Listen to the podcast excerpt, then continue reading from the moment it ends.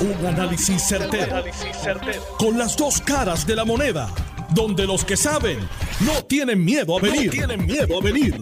Esto es el podcast de Análisis 630 con Enrique Quique Cruz. 12 de septiembre del 2022. Tú estás escuchando Análisis 630. Yo soy Enrique Quique Cruz y estoy aquí de lunes a viernes de 5 a 7. Y como todos los lunes, digo, perdón, y vía telefónica con la licenciada Zahira Maldonado, de la directora de la Oficina de Recursos Humanos del Gobierno de Puerto Rico. Licenciada, muchas gracias. Bienvenida aquí a Análisis 630. Gracias por contestarnos la llamada. Muchas gracias a ti, Quique, por la oportunidad y un saludo y buenas tardes a todo el público que nos escucha. Bueno, eh, ¿cuál es la situación y cómo se va a resolver lo que tiene que ver con empleados alegadamente, según la primera plana del Nuevo Día, ganando menos que el salario mínimo? Pues mira aquí que ahora a partir de enero del próximo año, de enero de 2023, entra en vigor lo que es el plan de retribución del gobierno central, que no es otra cosa que el nuevo sistema de compensación que se va a establecer para los empleados de las agencias, de los departamentos, de las oficinas, eh, con las nuevas escalas salariales que se van a establecer, que están siendo diseñadas por un análisis que se está llevando a cabo sobre el mercado laboral privado, precisamente porque el gobierno reconoce, primero que tiene que convertirse en un patrono competitivo, eso quiere decir que tiene que compararse con cómo se están pagando esos puestos en el sector privado y aparte de eso, en hacerle justicia salarial a nuestros servidores públicos que llevan años de años sin recibir un aumento de sueldo. Para este esfuerzo, empezamos con un proyecto piloto que ya entró en vigor en la Oficina de Gerencia de Presupuesto y el Departamento de Hacienda, que ya los empleados que participaron del piloto vieron reflejadas sus nuevas escalas salariales, esto ocurrió en abril de este año, y ahora pues se está haciendo un análisis responsable, comprensivo, que es la reforma del servicio público que está contenida y dispuesta en el plan fiscal, que comprende varias áreas, entre ellas esta precisamente que es la que más impacta a nuestros empleados, que es lo que tiene que ver con su salario. Ahora, eh, eh, aquí me, a mí me toma y, me deja como un poquito desconcertado el que eh, aquí se legisló una ley para incrementar el salario mínimo. Esa ley entiendo yo que es solamente para el sector privado. La ley que se aprobó originalmente era la del sector privado, correcto. La de los 850, la de los 850 que en enero sube a 9, creo que.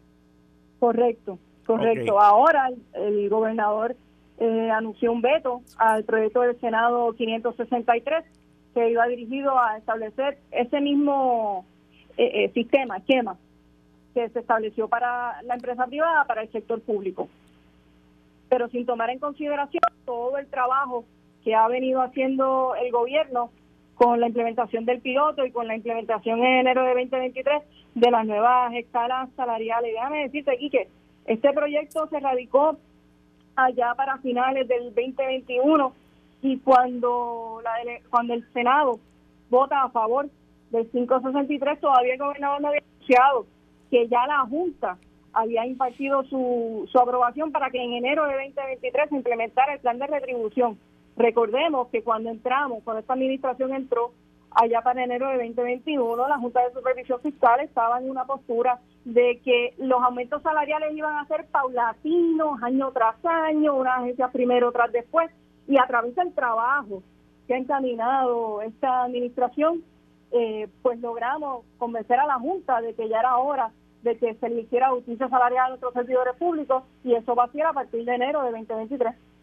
O sea, aparte ¿verdad? de los demás aumentos que el gobernador ha anunciado a otro personal de rango del gobierno de Puerto Rico. O sea que hoy, hoy, el Estado de Derecho en Puerto Rico es que el sector privado tiene un salario mínimo y el sector público tiene otro salario mínimo. ¿Eso es correcto? Eso es correcto. Lo que sucede es que en el, en el sector público, recordarás que hace unos años atrás, se aprobó una orden ejecutiva que establecía un salario mínimo de 8.25 para el, sector público, o sea que no estamos en el mínimo federal, por decir. Así que ahora Estamos hablando de una diferencia así de, de una peseta y eso y eso vale, estamos conscientes de eso, pero ahora en enero, si nos fuésemos a dejar llevar por el proyecto 563 como está, vamos a estar por debajo de lo que estaba proponiendo esta oficina. Para iniciar ahora en enero, nosotros propusimos, cuando se nos sometieron ante la Junta de Supervisión Fiscal, la propuesta de plan de retribución. Nosotros sometimos un borrador de escala para el personal unionado de 9.25 la hora y uno para el personal no sujeto a sindicación de 11.25 la hora. Eso es lo que estamos hablando más o menos en ese, en ese parámetro. Así que este proyecto, eh, eh, esta reforma del servicio público que va a ser implementada en cuanto a las escalas salariales ahora en enero, pues busca precisamente no solamente un mínimo, busca hacerle justicia a los empleados de acuerdo a su preparación académica, al puesto que ocupan y a lo que está pagando el sector privado.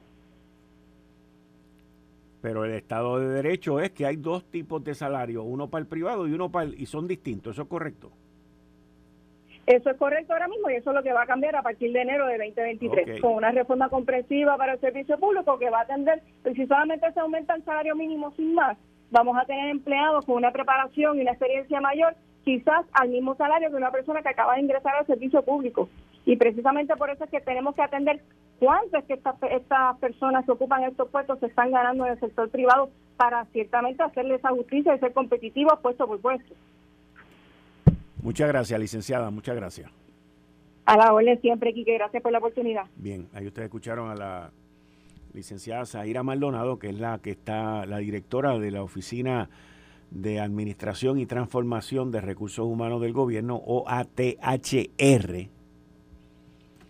Y cuando yo veo esta noticia, pues yo digo, pero es que el sector privado se gana una cosa y el público se gana otra. Estas son las medidas que yo les llevo diciendo a ustedes que se, se radican, se legislan y se aprueban para las gradas, porque son medidas que no van a ser aprobadas por la Junta de Supervisión Fiscal, porque no van y buscan el apoyo o la aprobación y se rehusan a reconocer el poder de la Junta de Supervisión Fiscal. Ahora mismo, ahora mismo, van a entrar en un pleito que ya se Rafael Tatito Hernández se anunció como amigo de la Corte, el gobernador dijo que va para el pleito para defender la reforma laboral en Puerto Rico, que la Junta dijo que no y van para Corte. Miren, eso es para la grada. Ahí, ¿quién único gana? ¿Usted sabe quién es? Los abogados. Más nadie va a ganar, más nadie. Van a ganar los abogados. Los abogados de la Junta y los abogados que llevan el caso por parte del gobierno son los únicos que van a ganar el billetongo ahí, pero a todo switch y eso costará 250 mil o 500 mil pesos o un millón de pesos ese pleito, para nada. Lo mismo pasa con todos los asesores y todas las horas laborables, lo que se conocen como man hours, que se invierten en estas legislaciones y contratan gente y asesores y consultores para la reforma laboral, para esto, para lo otro, sabiendo que no van para ningún lado. Todo es para la grada y para continuar gastando el billete, porque esto es, olvídese, estamos en quiebra y hay que seguir gastando el billete. Es una cosa inverosímil. Ahora, hay unos casos que se están llevando a cabo. La Corte Federal está bien activa. Toda la semana hay información Toda la semana hay acuerdos de culpabilidad. Toda la semana está pasando algo en la Corte Federal aquí en San Juan. Hoy comienza el lunes con que Julio Herrera Belutini paga el millón de pesos. Para ese tipo, un millón de pesos es como, como yo meterme la mano en el bolsillo y sacarle un billete de, de cinco. Vamos, una cosa, tiene muchísimo dinero. Y pues eso hay noticias. Pero por otro lado, hay otras dos noticias. Una es la de Ángel Pérez, que su abogado, uno de sus abogados, el licenciado Eduardo Ferrer, le pidió 30 días adicionales a la jueza para, para él, eh, para él eh, venir y y para que sus abogados, en este caso Eduardo Ferrer, uno de ellos, analizar la prueba que Fiscalía les entregó, que necesitan 30 días más. Y aquí está toda esta situación de, de que los abogados de Ángel Pérez rechazaron la primera oferta que le hizo Fiscalía, que fue la oferta que se le hacen a todo el mundo. Son cinco años, esto es así, esto es asado, pam, pam, pam. ¿Y qué pasa? Aquí hay situaciones donde a veces es un poquito dificultuoso el que los acusados entiendan el lío donde están metidos. En el caso de Ángel Pérez, yo no sé cómo, si va a juicio, él va a poder explicar que él estaba haciendo una transacción de dinero cash con Oscar Santamaría. Le pueden caer encima a Oscar Santamaría, pueden decir las barbaridades que quieran decir de Oscar Santamaría. Pero cuando Oscar Santamaría repartía era el tipo más bueno. Era el tipo más chévere, el más cumplidor. El tipo que no fallaba. Y entonces usted puede coger a Oscar Santamaría y puede destruirlo. Vamos, lo puede destruir en corte. Ok, destruyeron a Oscar Santamaría en la Corte Federal. Lo sentaron allí, le pasaron un trimmer, lo metieron en un osterizer y lo hicieron picadillo. Fantástico. Ahora, ¿cómo le va a borrar al jurado la, las imágenes del el exalcalde cogiendo chavo en esa guagua? ¿Cómo ustedes van a borrar esas imágenes? ¿Cómo ustedes van? Porque eh, tú podrás eliminar a Oscar Santamaría del mapa, pero ¿cómo vas a borrar las imágenes? ¿Cómo vas a borrar lo que sucedió dentro de ese vehículo? Es prácticamente imposible. Y a veces el llegar a ese encuentro de que estoy jorobado, de que me cogieron con las manos en la masa y que no hay manera de explicar eso, porque allí no se firmó un pagaré de 10 mil pesos, donde estaba cogiéndole 10 mil pesos prestados. Allí no se firmó nada. Así que los abogados, por lo que yo veo, los abogados de Ángel Pérez, por lo que yo veo, lo que están diciendo es, pues vamos, vamos a ver si en 30 días la cosa se ablanda.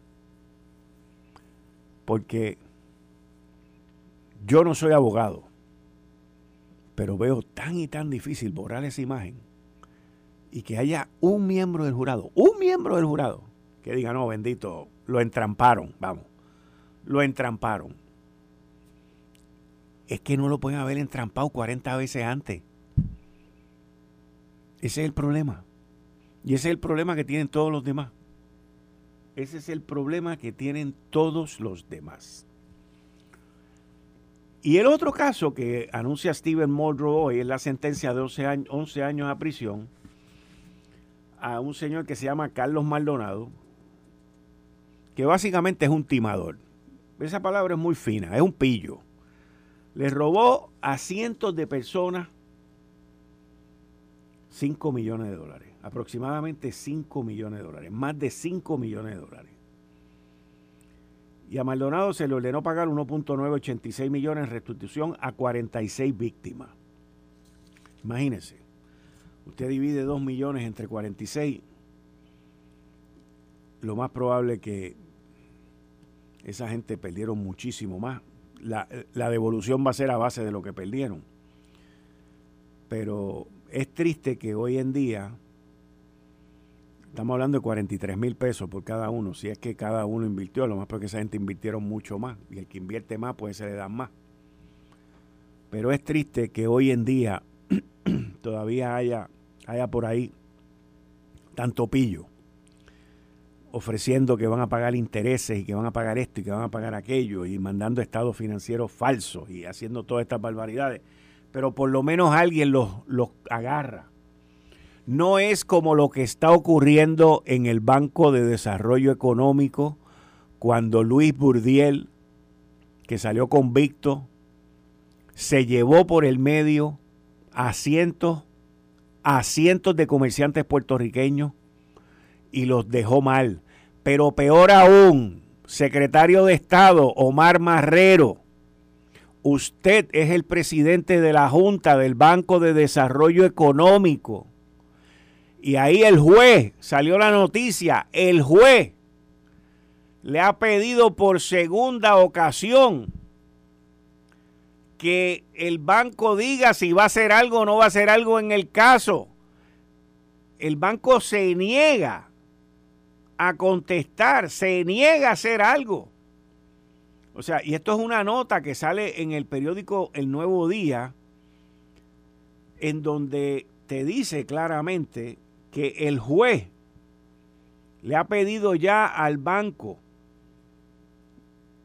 de Desarrollo Económico, el juez Candelario, sancionó al Banco de Desarrollo con 4 mil dólares de multa por incumplir con las órdenes de descubrimiento de pruebas. Y ante una solicitud de reconsideración, el juez bajó la multa a 2 mil. Mire qué cara de vergüenza tienen esta gente en el gobierno. Esto es una cosa. O sea, este, el banco ha dejado a esta gente en la calle. Este caso se radicó en el 2019. Todavía no se ha llevado a cabo la primera vista, ya que están todavía en el descubrimiento de pruebas. Un abogado que prefirió no se mencionara su nombre señaló que todo parece apuntar a que ante la actitud del propio Banco de Desarrollo Económico, que fue el que radicó la demanda por más de 380 millones de pesos, Ahora el juez se inclina a desestimar el caso por falta del Banco de Desarrollo Económico y sus abogados de cooperar con esto. Omar Marrero, brother, estos son gente de aquí. Estos son constituyentes de este gobierno. Este escalabro lo hizo bajo una administración PNP el cuatreño pasado. Y ustedes en el banco se niegan a ayudar y a cooperar con esto a sacar la cara por la misma gente que ustedes se clavaron al vender esa cartera de préstamo. O sea, Fernando Valderrábano, abogado del Banco de Desarrollo Económico, dijo el viernes al Nuevo Día que pediría una prórroga para responder ambas mociones. ¿Qué es esto, brother? ¿Qué es esto? ¿Por qué no pide prórroga para pagarle a los abogados del banco? Esta es la segunda vez que el juez Raúl Candelario López del Tribunal de San Juan emite una orden de mostrar causa contra el Banco de Desarrollo Económico. La primera fue en abril y en los pasados días emitió dos órdenes más respondiendo a la solicitud que le hicieran Garner Capital Advisor y Puerto Rico Recovery. Por segunda vez, el juez que atiende la demanda del Banco de Desarrollo Económico relacionada a la venta de su cartera de préstamo emitió una orden para que la entidad bancaria muestre causa por la cual el tribunal no debe de desestimar dicha demanda. Chico, mal, hermano. Tú sabes que yo te quiero. Fue que la última vez que me encontré me dijo, tú te pasas dándome duro a mí en la radio, pero yo te quiero. Pues yo también te quiero, pero te doy duro porque tú estás fallando, brother. Estás fallando. Estos son gente, comerciantes aquí. Esto fue bajo una administración en la cual tú estabas allí. Esto fue el cuatrienio pasado. ¿Y cómo ustedes le van a hacer esa injusticia a esa gente? Abandonarlos, no contestar. ¿Qué es esto? Si van a levantar las manos, háganlo, háganlo. Háganlo. Háganlo. Y dejen a todos esos cientos de comerciantes que confiaron en el Banco de Desarrollo Económico, tírenlos por la bacineta para abajo. Pero díganlo. Esto es absurdo lo que ustedes están haciendo. Absurdo lo que están haciendo. Eh, estás escuchando el podcast de Noti1. Análisis 630 con Enrique Quique Cruz. Como todos los lunes, dándole la bienvenida a el licenciado Julio Benítez, que está conmigo de lunes a viernes de 5 y 30 a 6. Y siempre pues estamos hablando de las oportunidades eh, que hay para los pequeños comerciantes y las oportunidades que hay de desarrollo económico en la isla. Eh, Julio Benítez estuvo por años eh, a cargo de lo que se conoce como PRITCO, que es Puerto Rico Industrial Development, que es el arma del Departamento de Comercio o de la Secretaría de Comercio y Desarrollo Económico, Desarrollo Económico es como soy ahora, que está a cargo de buscar inversión y el desarrollo y mantener la inversión de aquellas farmacéuticas o de aquellas industrias de manufactura en Puerto Rico. Si se me quedó algo, me avisa Julio. Bienvenido como siempre. Buenas tardes, Quique, y buenas tardes, radio oyentes. No, en efecto, pues estuve unos cuantos años allí laborando eh, y tratando de poner nuestro granito de arena, ¿verdad? Eh, Quique, este fin de semana salió una noticia que ratifica lo que hemos estado hablando a través de, los últimos meses. Y es que se espera otra alza en, los intereses hipotecarios, eh, que va a llevar los números a, a unos números bien parecidos a los que vimos no hace tanto, cerca del 6%, 6.5% en las hipotecas. Hace dos años estábamos hablando de 2%, 2.5% y mira por dónde vamos ahora. Eh, y eso pues evidentemente tiene que ser motivo de preocupación en el, negocio de los bienes raíces, especialmente en, aquel grupo de, adquirientes que dependen de, la obtención de una aprobación de un préstamo hipotecario para poder adquirir la, vivienda. Sí. Eh, los números por el momento no son halagadores. Hay quien piensa que todavía un 6% es bueno. Yo pienso que eh, tener que, que pagar 6% por encima es demasiado. En un momento donde cada vez se reduce el poder adquisitivo del dólar. Eh, y que pues, ya para cubrir necesidades básicas ya de por sí, eh, como dicen por ahí, está dura la calle y entonces ahora hay que sumarle también que se puede encarecer el financiamiento de, los hogares. Eh, bueno, pero te voy a decir una cosa, por otro lado, yo digo, esto soy yo, no sé, tú me puedes corregir a mí, pero yo como que veo que, que hay un cambio en en la mentalidad de la gente. Eh, yo, yo no sé si soy yo o es mi pensar, pero yo no veo mucha gente como que muy interesada tampoco en comprar. No sé, no sé, quizás me equivoque. ¿Qué tú piensas? Tendríamos que llamar al presidente de la Asociación de, de, de, Banker y todo eso. Pero los mercados son mercados activos. Y cuando digo activos, es como si tuvieran vida. A veces corren bien rápido, a veces corren bien lento. Y mientras los intereses estuvieron al 0% en la calle, o sea, en, el, por la Reserva Federal, que llevan años así, y las hipotecas estaban al 2,5 o al 3,5, mm. pues fue bien atractivo el hacerlo, pero eso pues llenó su, su expectativa. Ahora mismo tampoco hay tanta tanto inventario que ha sido parte del problema también en la compra. La, preocupación por dónde viene es por el volumen de negocio que, aumenta eh, a raíz de los, de los porcientos bajos, porque es el momento de, la, de las personas refinanciar. Y, ahí hay un mercado bueno donde las propiedades que, tienen equity, pues las personas aprovechan para refinanciar y, obtener efectivo por, la propiedad que tienen. Y al mismo tiempo, muy probablemente bajando el por ciento que están pagando de, de intereses al refinanciar. Pues e, ese tipo de negocio es el que se va a aguantar, porque ya la oferta no va a ser igual de atractiva para estar refinanciando las propiedades. Porque como tú dices, no, es que salen proyectos nuevos todas las semanas, ¿verdad? De, propiedades nuevas. Eh, y en ese sentido, pues, tal vez el efecto no es el mismo. Pero definitivamente de que va probablemente a afectar el, negocio de las ventas de ciertas propiedades que están en desarrollo, porque como quiera hay proyectos de, ¿verdad? de, de nuevas residencias que están en construcción y que todavía no están listas para entrega ni nada de eso. Hay que ver cómo van a estar los porcientos de aquí a ese momento. Eh, también eh, el mercado va directamente eh, proporcional con, con la cantidad del costo de esa propiedad en términos del volumen de negocio.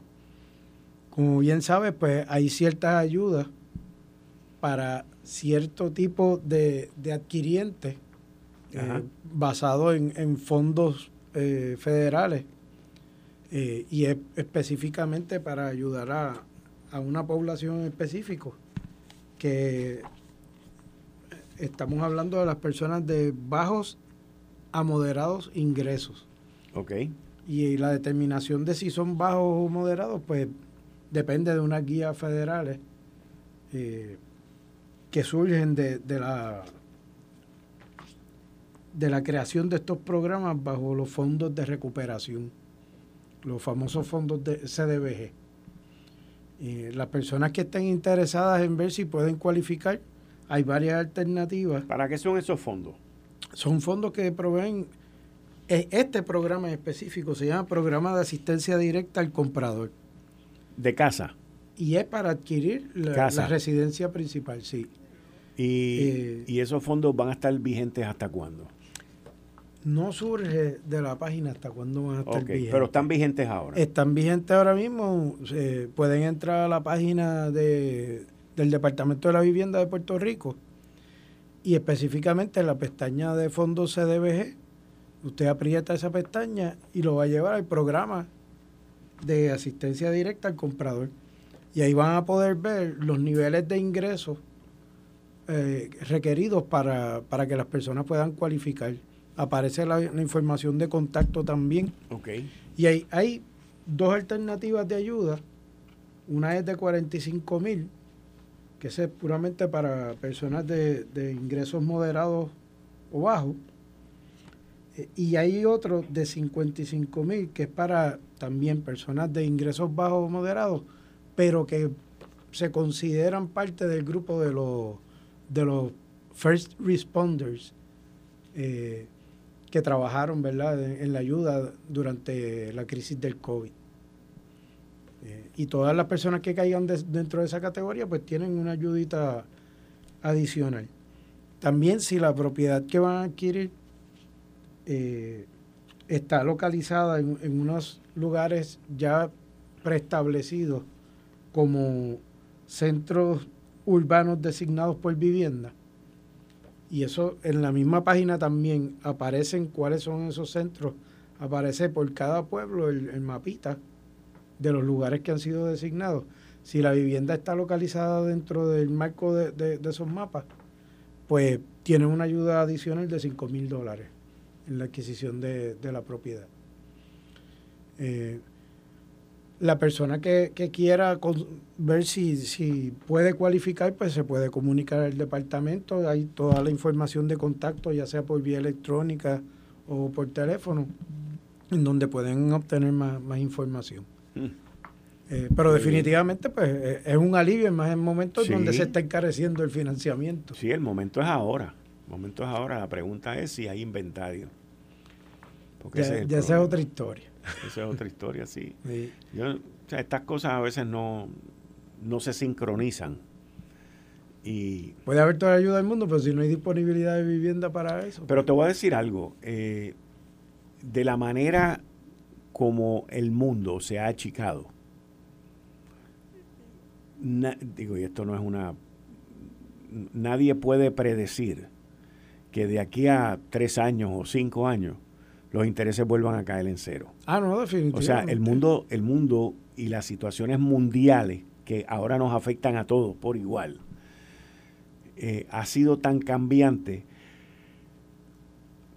y tan rápido y progresivo que no es la primera vez que yo recuerde, esta es la segunda vez que yo recuerdo así por encimita que los intereses se, se ponen al 0%.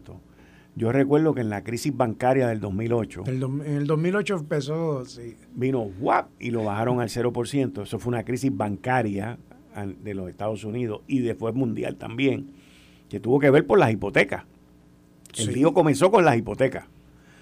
Y, y luego subieron un poco pero después con la pandemia, ¡fum! De nuevo. En medio de la pandemia cayeron. Exacto. O sea que ocurren eventos que jamaquean al mundo entero y las, los bancos reserva o los que están a cargo de, esa función en, en distintos países, pues toman la decisión de para no entrar en una recesión, que es lo que se está tratando de evitar ahora mismo con la subida de los intereses, porque lo que están tratando es de subir los intereses para que la gente gaste menos. Para que la gente gaste menos y forzar entonces al, al suplidor entonces a bajar. A bajar, a bajar el precio. Lo que pasa es que en este caso nos hemos metido con una guerra que ha afectado el flujo de combustible, en este caso del combustible del petróleo de Rusia y de Rusia también el flujo de gas natural. Y en eso es entonces lo que ha creado el domino effect del incremento en la gasolina, en el diésel, en los combustibles y en todo lo demás. De ahí para abajo todo lo demás ha crecido. Sin contar también los problemas que hubo con China en términos de la manufactura y los atrasos que ha habido con, con los con los shipments, ¿cómo se dice shipment? Eh, con los embarques. Con los embarques de, de, las de, la mercancía. Los contenedores que se concentraron en, China y no salían de ella. Correcto. Eh, pero si tú te fijas también, estas crisis provocan también la apertura de, oportunidades en otros mercados.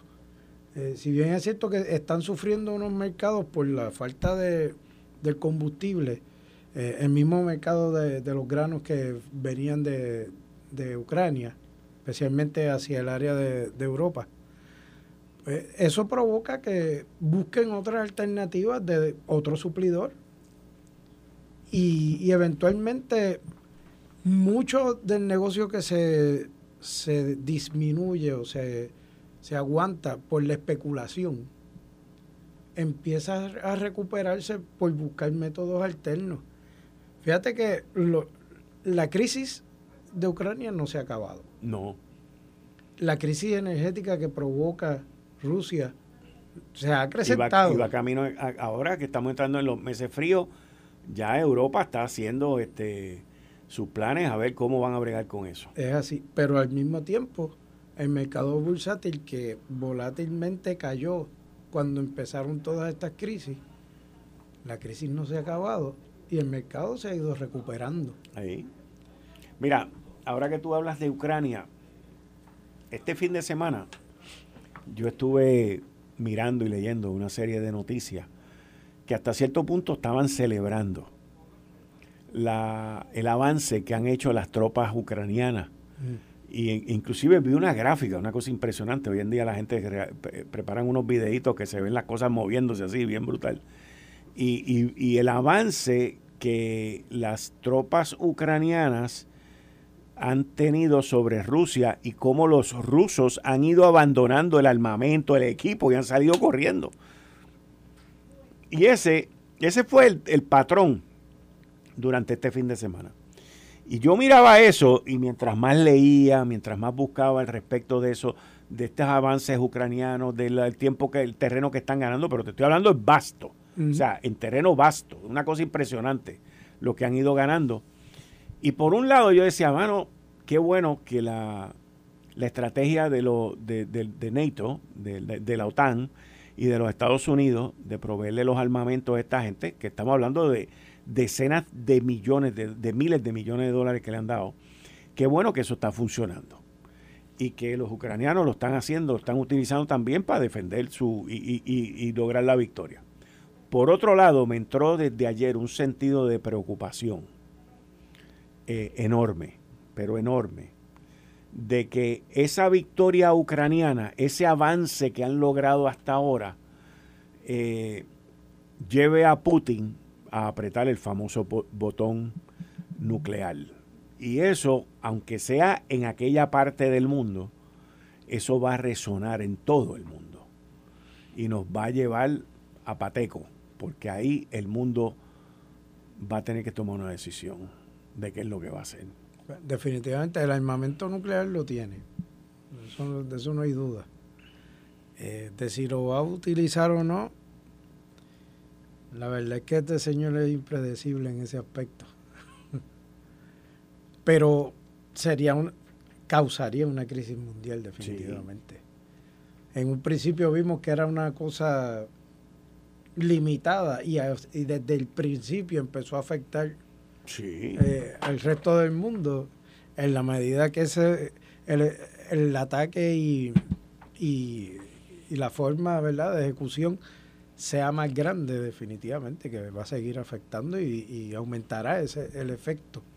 Porque inclusive se estaba reactivando el comercio a nivel internacional saliendo de, Ucrania.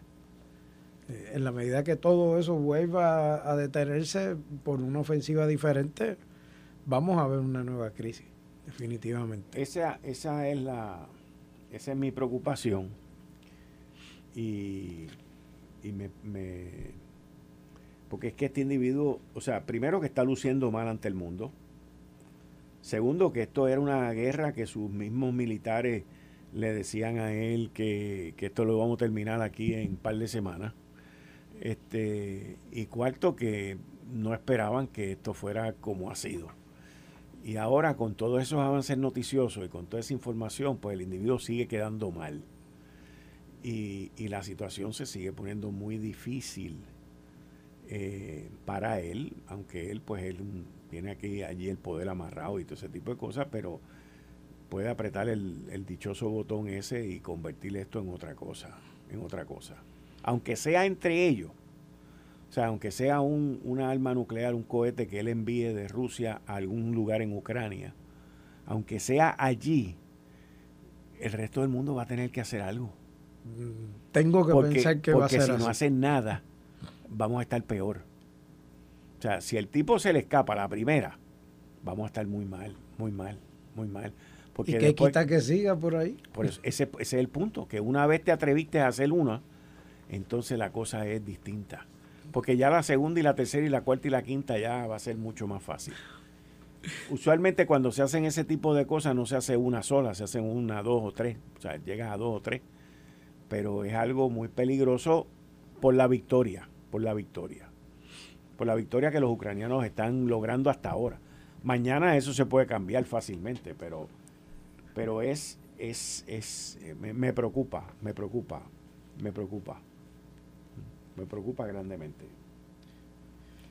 ¿Qué más tenemos, Julio? Pues mira aquí que en, en otros temas más, más locales, eh, en una entrevista con el presidente de la Cámara de Representantes, el representante Hernández, eh, él estaba indicando que como parte de la ley 52, recuerda que estuvimos hablando de ella hace en, los últimos programas, que fue la ley que utilizaron para remediar el asunto de del excise tax que pagan las compañías que le venden a otras compañías dentro de su mismo grupo controlado, pues, con el fin de ayudar a remediar cualquier deficiencia en los recaudos en Hacienda relacionados a las contribuciones que pagan esas compañías, pues un remedio que se está identificando es el que se cree un fondo especial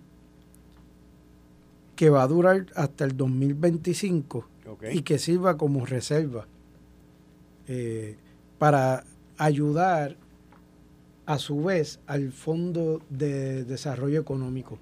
Tú sabes que las compañías que, tienen decretos pagan un 4%.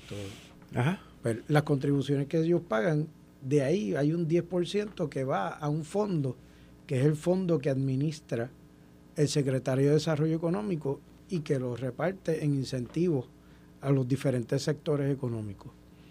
Pues para que ese fondo no se vea afectado, se va a crear entonces una reserva para dar tiempo de que el secretario de Hacienda pueda ver el comportamiento de las contribuciones una vez se hagan los cambios en los decretos de estas compañías que van a negociar su decreto bajo la nueva ecuación que presenta la ley 52. Eh, eso ya el efecto se vería ya para el año que viene, entiendo yo. eh, en lo que se da el proceso de negociación de, esos nuevos decretos, de los que quieran abandonar el régimen de, del excise tax y se quieran mover al, a las contribuciones de sobre ingresos bajo el decreto puramente. Hoy yo estaba viendo que salió en Guapa este el que habían decenas o cientos de solicitudes de médicos para venir a Puerto Rico y que le tenían los decretos eso aguantados. ¿Tú has oído algo de eso? Bueno, en un momento dado, por orden de la Junta de Control Fiscal, se detuvo Exacto. la implementación de, del beneficio. Eh, eso ocurrió... ¿Hacia los médicos o hacia todo el mundo? No, era, era para los médicos, era del, decreto que, beneficia a los médicos. ¿Que lo mandaron a detener? Sí, sí. Eso ocurrió en el 2021 Ok, hace un año más o menos. En el 2020 y en el 2021, fue en varias, en varias ocasiones. Y se fue modificando en, en negociación con la, con la Junta eh, para dar cabida a ciertos especialistas, darle cabida a los que estaban fuera, que pudieran solicitarlo. Eh, pero entiendo que todavía está abierta la oportunidad para que se pueda ¿verdad? reanudar ese beneficio, aunque hemos visto que la, la solicitud de los médicos no es puramente de, que se mejore el asunto contributivo, sino que hay un asunto, ¿verdad?, del pago relacionado oh. al negocio de, de, de las casas de seguro, que es una cosa que está fuera de, del ámbito de los decretos. Sí, sí, sí. Sí, lo que yo siempre he dicho que te, que, que te pueden dar que tú pagues cero de contribuciones. Primero tiene que ganar el dinero. Exacto. Julio, muchas gracias. Bueno, nos vemos, la semana que viene y buenas tardes. Esto fue el podcast de Notiuno. Análisis 630 con Enrique Quique Cruz. Dale play a tu podcast favorito a través de Apple Podcasts, Spotify, Google Podcasts, Stitcher y notiuno.com.